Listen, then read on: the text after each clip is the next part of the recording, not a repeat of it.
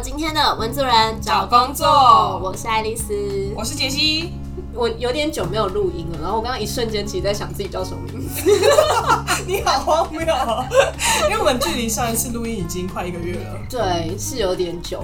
我们今天邀请到的来宾，他是艾文，然后是爱丽丝大学的时候非常好的朋友。所以他也算是中文系毕业的。没错，那他现在的工作我觉得蛮特别的，我们赶紧邀请他来跟大家介绍一下。欢迎艾文。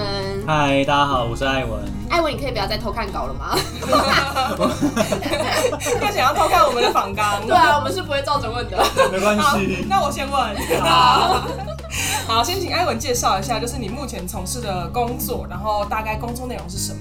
我现在的工作是在一个漫画网络漫画平台，然后当在地化人员。在地化人员听起来非常的难理解，可以跟大家介绍一下吗？其实我们公司韩漫翻译进来的流程，就是会有会韩文的台湾人先把它初译过，然后初一过会把初一的稿再给中文很好的韩国人去检查，然后检查完之后把那些翻错的地方揪出来，最后一步就会到我们这些所谓在地化人员的手上。除了找错字啊，然后跟润稿之外，就再把它加入一些在地化元素、流行用语等等之类，让漫画看起来更有趣、更贴近台湾人的生活。这样。所以等于说整个流程的话，总共分三关。第一关初译就是最简单的那种，就是韩文翻译成中文。对然后会由韩文教稿，韩文教稿，对对对然后最后才回到呃在地化人员的对对对手上。对对。那在地化的部分，可以给我们举个比较具体的例子吗？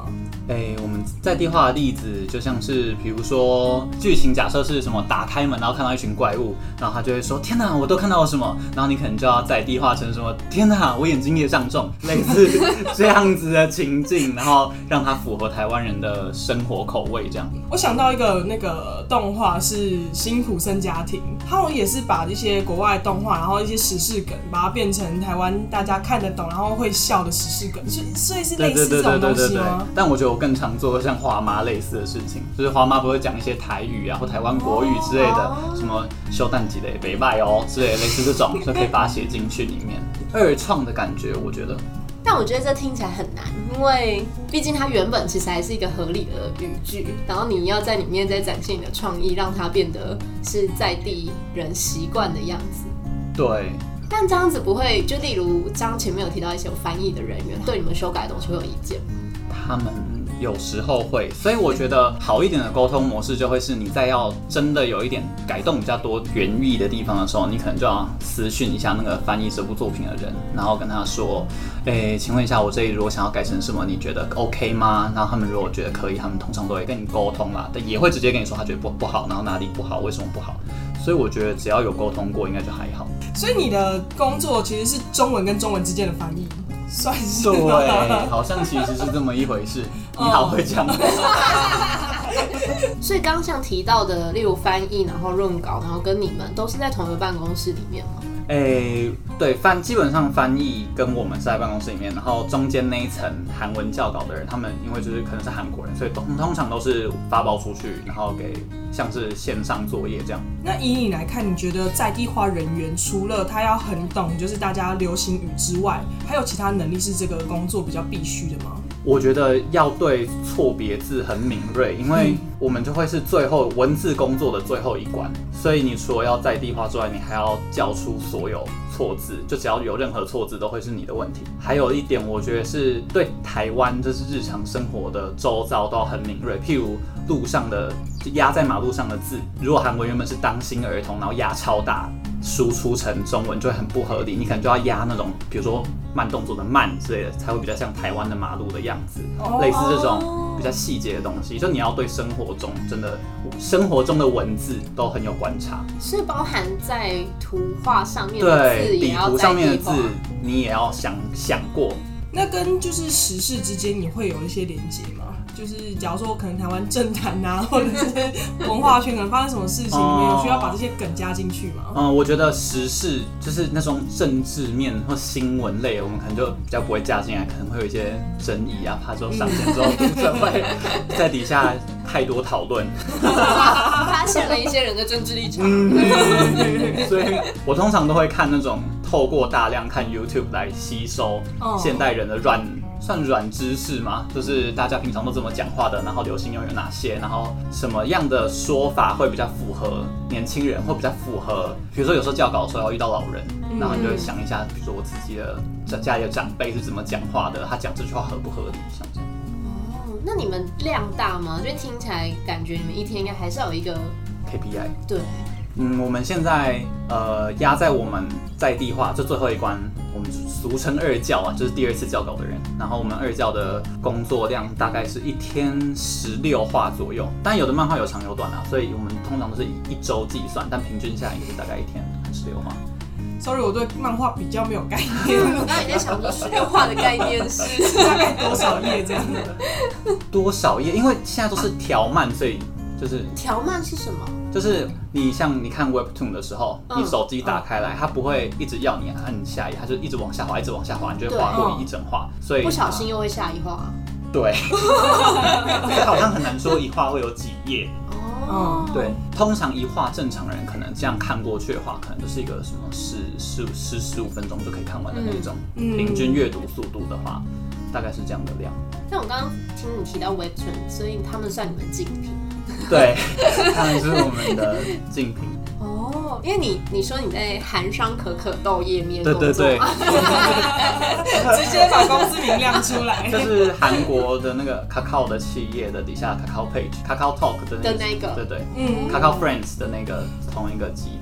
哦，原来如此。因为我们上上集就是在访问汉娜的时候，她有讲到，就是韩国现在最大的通讯的软体是 Kakao Talk，对，才会让赖去日本日。本发展。对对对对对，所以它是一个大的集团。对，然后底下有很多像是其他不提供不同服务的平台，然后我们是提供漫画。嗯，哦，可是它是因为我自己看的时候还是都看那个 Webtoon，没有什么看到 Kakao Page。啊、因为这是我们目前其实还在筹备当中，然后我们上线的时间就还没到我们上线的时间，所以我们现在还算是蛮前端的这样。对，你们现在在累积大量的资料库了。对，然后之后才会一次上线。那你们现在公司人多吗？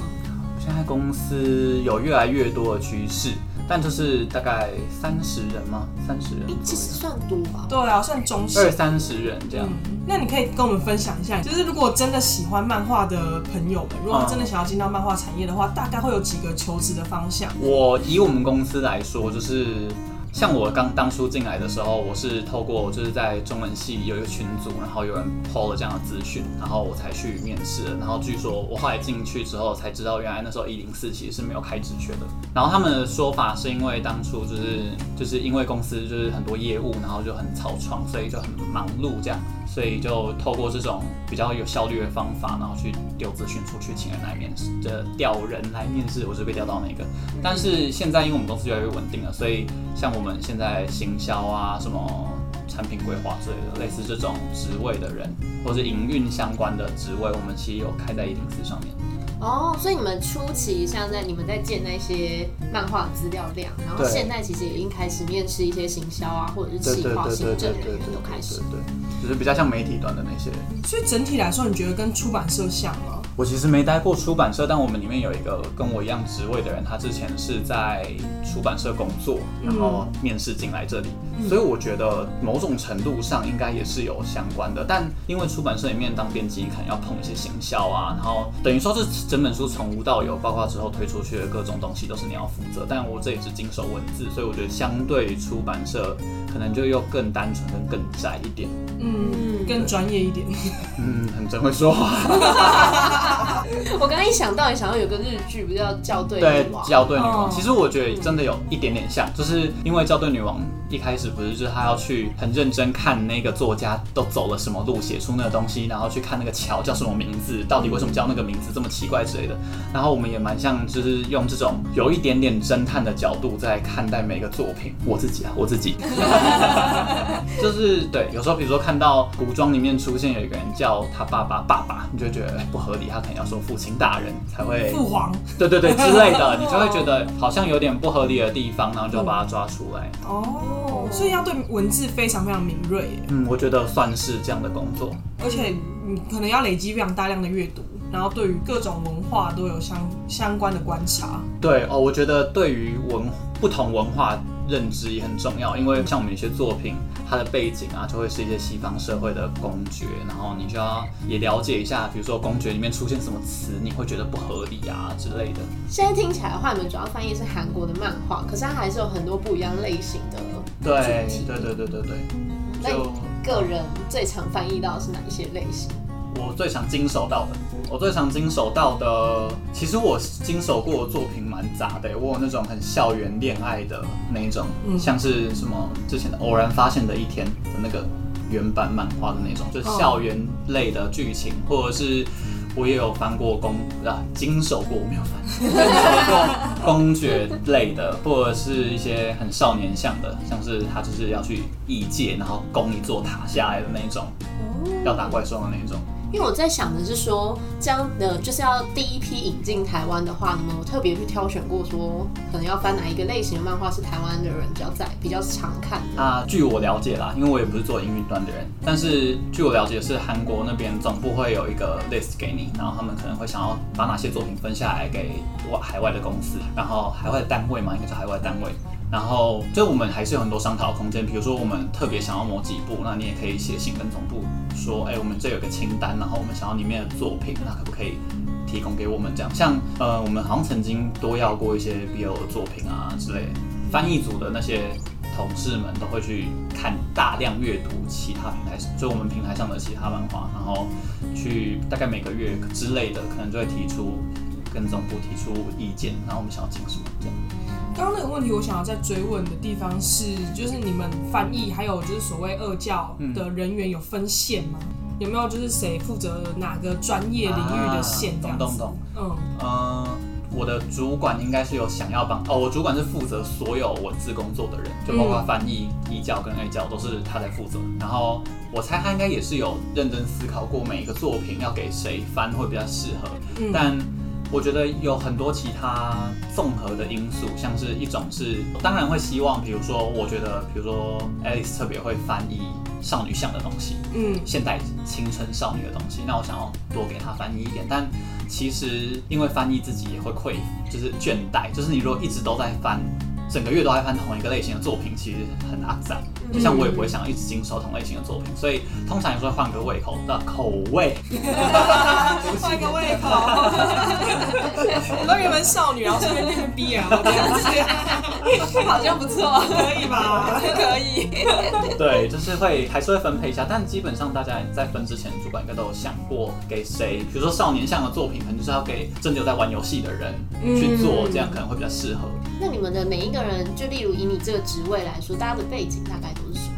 我的同事有一个，像刚提到，其中一个是从出版社过来这里的，然后另外一个是，呃，一个网红，就他是布洛克，然后他已经经营很多年的部落部落格，然后那时候是我们老板就是看中他布洛格的文字能力，然后就请他来面，拜托他来面试，然后我们就真的到时候就真的用了他，然后我们现在就是同事，所以蛮没有背景对啊，蛮多元的。像你自己呢？你觉得就是主管们他在意的点是哪些东西？我觉得我那时候投过来的时候，我其实也不太确定他们是看中我，真的就我也没问过他们真的看中我什么能力，然后找我进来。但我觉得有可能是因为我在做这份工作之前，一直以来都有文字工作的经验，或是自己写东西的经验。像我之前在出社会前，然后有曾经留学的时候写过一些部落格的文章，然后有拍过粉砖，然后后来是我离开公关公司之后，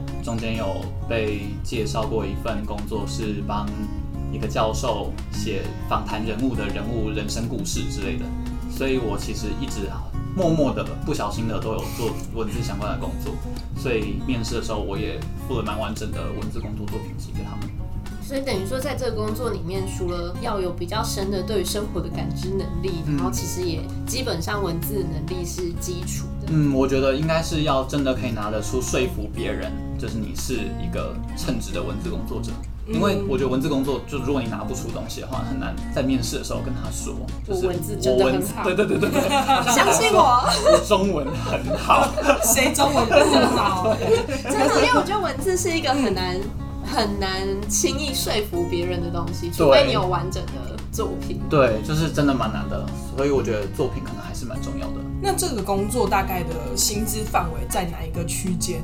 我现在了解这个工作大概是三万五以上的这个薪资。哦，那其实还行。对，如果以以新鲜人来说，对我觉得算是不错了。但我在想，可能也跟他是外商有关系吧。哦，韩商对有关系。就是哎那你们会有很多约聘人员吗？比如说签一年对签一年约这样种好像没有。嗯，因为我们之前访问的经验蛮多外商，他们会以约聘雇的方式来聘用在呃台湾的人，这样我们好像没有这样，没有这样，那你们福利比较好一点。可能因为新可能因为真的蛮新的，对新对对对对对对对所以你们是元老哎、台湾元老。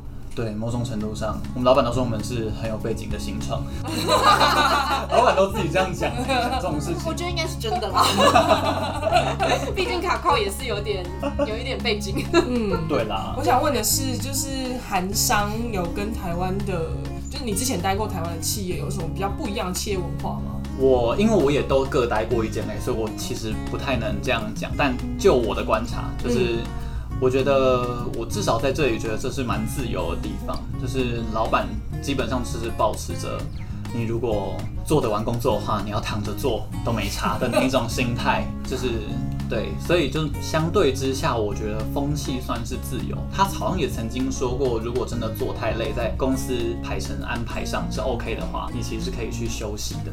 我觉得，甚至你跟他说我想要有一个小时，我脑袋真的快要榨干了，然后我可能需要透个气，他也会让你是离开一下下。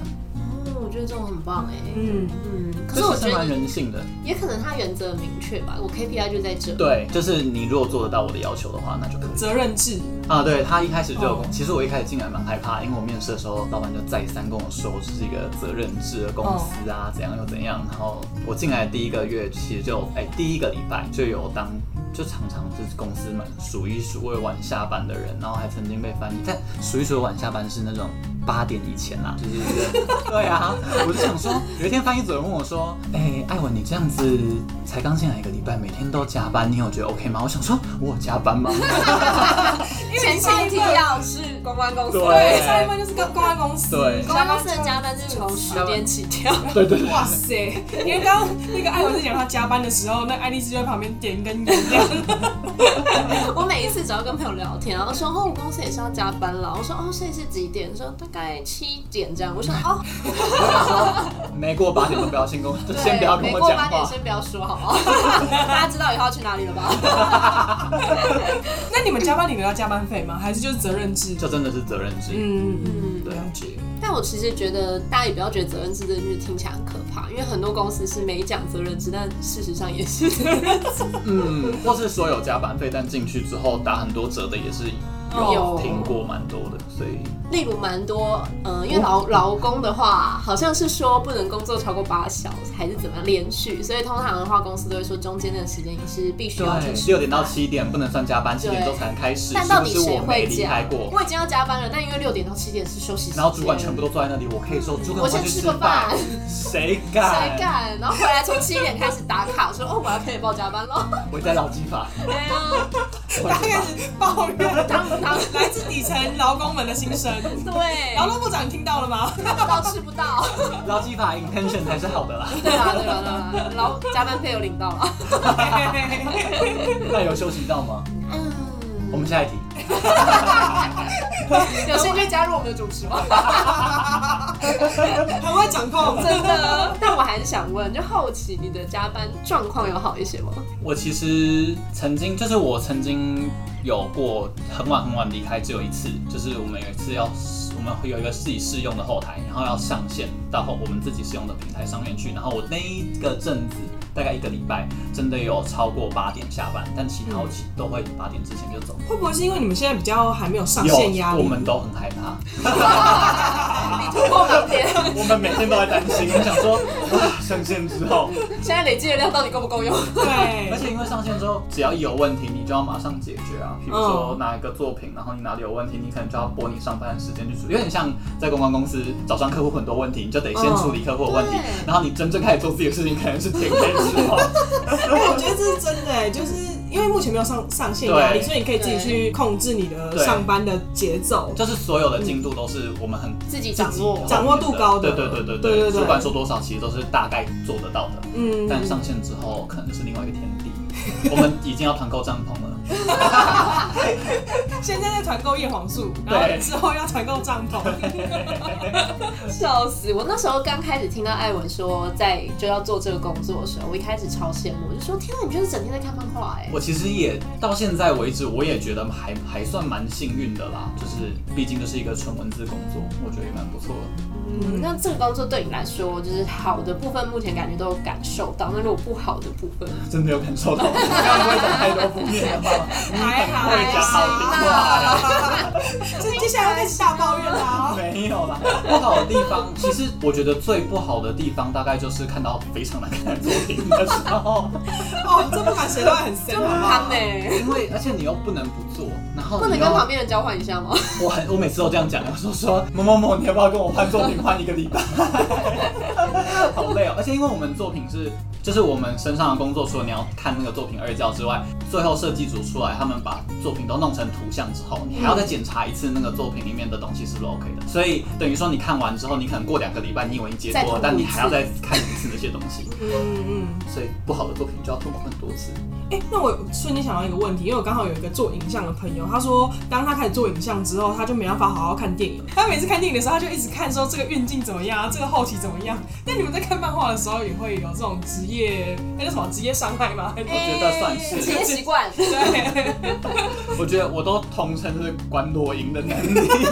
为什么？因为就是很像是你去被开天眼之后，你不小心就会一直看到。哦现在是不是？呸呸呸！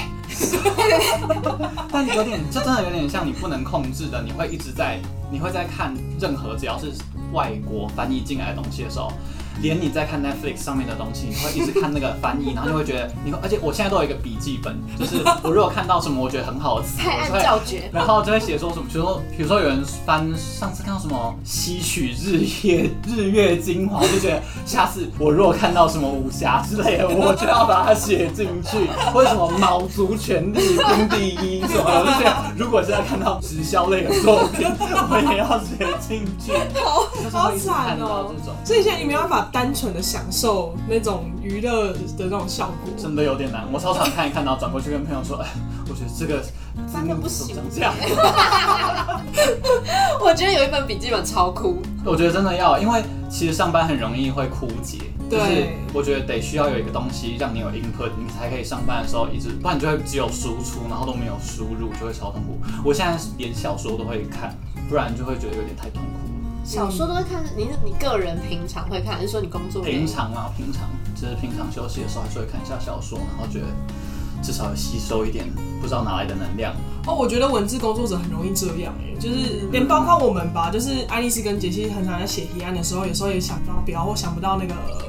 能打中别人的感觉。对对对对，所以我现在有一个笔记本，只有我没有笔记本哦，马上买，我就买一本。等一下我们吃饭就买笔记本。我们数位化好不好？没有云端也是可以，然后我会记录一些笔记。对，记录一些有打到我的一些句子或歌词，对然后就会把它写下来，然后想说就是转化一下，就可以瞬间变成一个标题。各位文主人们，你们是有希望的。我有一天看到翻译组的人桌上放了一本我很喜欢的现代诗的诗的作品，哦我想说，原来你们也有在看这个，然后我就觉得啊，他们搞不好也是有点累了，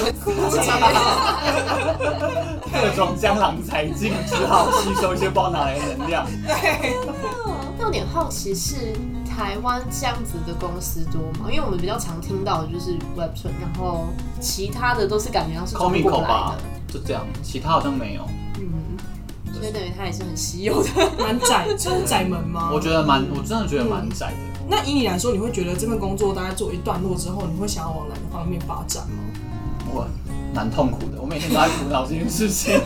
我坐公车的时候都在想说，啊，如果哪天真的职业倦怠或老板不喜欢我，我被子离职的时候，我要怎么办？啊，压力好大哦。对啊，啊就是这真的蛮窄的，然后你不知道下一步要去哪。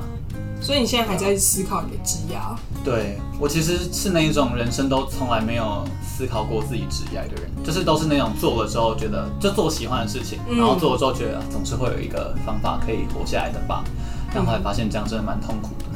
不会啊，他也是找了一份三十五 K 以上的工作。而且还每天看漫画，感觉很开心。对，啊，所以大家压力真的不要太大对。啊，就是这也是一种处事的方式跟技巧。就是努力的追寻你喜欢做的事情，然后把它做好，再想。我觉得其实，其实也也不用再想，因为你可能到某个阶段的时候，你就会有新的机会来。嗯，我觉得一定会经历，但是其实就算是有规划的人，也会经历很多低潮吧。嗯，就是可能会有迷迷惘的低潮，但相信有职业规划的人，遇到每一间公司每一件不一样的状况的时候，也会有不一样的低潮状况。我觉得低潮点好像不太一样。对对对对对有一个规划的人，反而会觉得说啊，我现在的东西不符合我规划的预期，然后就会一直很痛苦。可是如果是比较是随遇而安的话，就会觉得啊，先做再再看看，然后至少现在做的还行，然后再说这样。对，嗯，所以其实就是只要用心做，应该都可以活下去。你干嘛讲的那么心虚啊？因为我本人觉得我很用心了。那你活不下去吗？我没有，我有钱，但我没有心，又职业倦心怠。很累。但我觉得其实刚才讲说，是认真活下去蛮重要，因为我觉得这跟建立人脉是相辅相成的。就是你认识人的过程中，然后你同时也在跟所有人互动的时候，表示你是一个认真做事的人，然后你对什么东西有兴趣，这样大家就会想到在做某件事情想到你。像我会被介绍去当教授的什么写手，就是故事写手。也是因为就是我朋友知道我可能一直都对文字工作有兴趣，然后很喜欢讲故事或写故事，所以他才会在有这个工作机会的时候，然后想到我问我要不要做做看。我觉得这也是大家可以就是思考的地方，就是你关于你自己的人设，就是 角色设定是什么，然后你的兴趣是什么，你的专长是什么，然后还有我觉得最重要的事情是累积自己的信用，就是当真的有人想到你，然后把事情交给你的时候，你可以很顺利的把这件事情完成。嗯，对，但我觉得知道自己喜不喜欢一件事情的那个当下，真的就要马上做当机。立断。对，嗯就是你不要拖在一个地方很久，然后又让自己很痛苦。我觉得这也蛮重要的。就是。你可能不知道你自己喜欢什么，但你可应该可以很明确的知道自己不喜欢什么。对对，所以你也是鼓励大家，就是如果你真的进到一间公司觉得不适应的话，就要立刻离职嘛。我觉得那可能要评估一下自己的状况啊。但因为我在第一份进公关公司的时候，我就觉得，嗯、就我已经是工作到身心不健康的状况了，嗯所以我才觉得，那我可能没有办法，就是继续使命必达的活下去。所以我才决定要离开，但我那时候也很多犹豫，然后想说第一份工作这样会不会很糟啊什么之类的。但身边也是有朋友会说，就是如果你真的不知道自己啊、知道自己不喜欢这个东西的话，那你就可以离开。不管你是真的不喜欢这个公司的文化，或是你真的不喜欢你公司触碰到的各种面向的工作内容，你可能真的百分之九十你都不喜欢的话，那你百分之十又没有办法让你活下去，那你就离开吧。想要请艾我跟大家分享一下，你那时候大概待多久？我那时候待了三个月，然后我是在试用期做试用报告之前离开的。嗯，我觉得对啊，这也是我就是出社会至今的一个小想法，就是因为如果你真的觉得自己很不适合那个那个组织，或者你真的很不喜欢那个工作内容的话，其实你硬撑个一年，真的是对对自己跟对整个组织都不是一件好事。嗯，觉得没有这么严重，就是其实大家都肯定是有百分百的投入，所以想要找到这个东西。但当你觉得不适合的时候，其实勇敢接受它也不是什么坏事。也是帮人生删掉一个选项的过程。对对，但我觉得可以跟大家分享，就是删选项的这个过程的历程，嗯就是大家应该是真的。通常啦，都是在自己觉得好，我真的要做这件事的时候，然后下定决心，勇敢去做，然后做完之后，你可能发现自己好像真的不适合，然后每天都对自己很失望的离开了你选择的那个东西。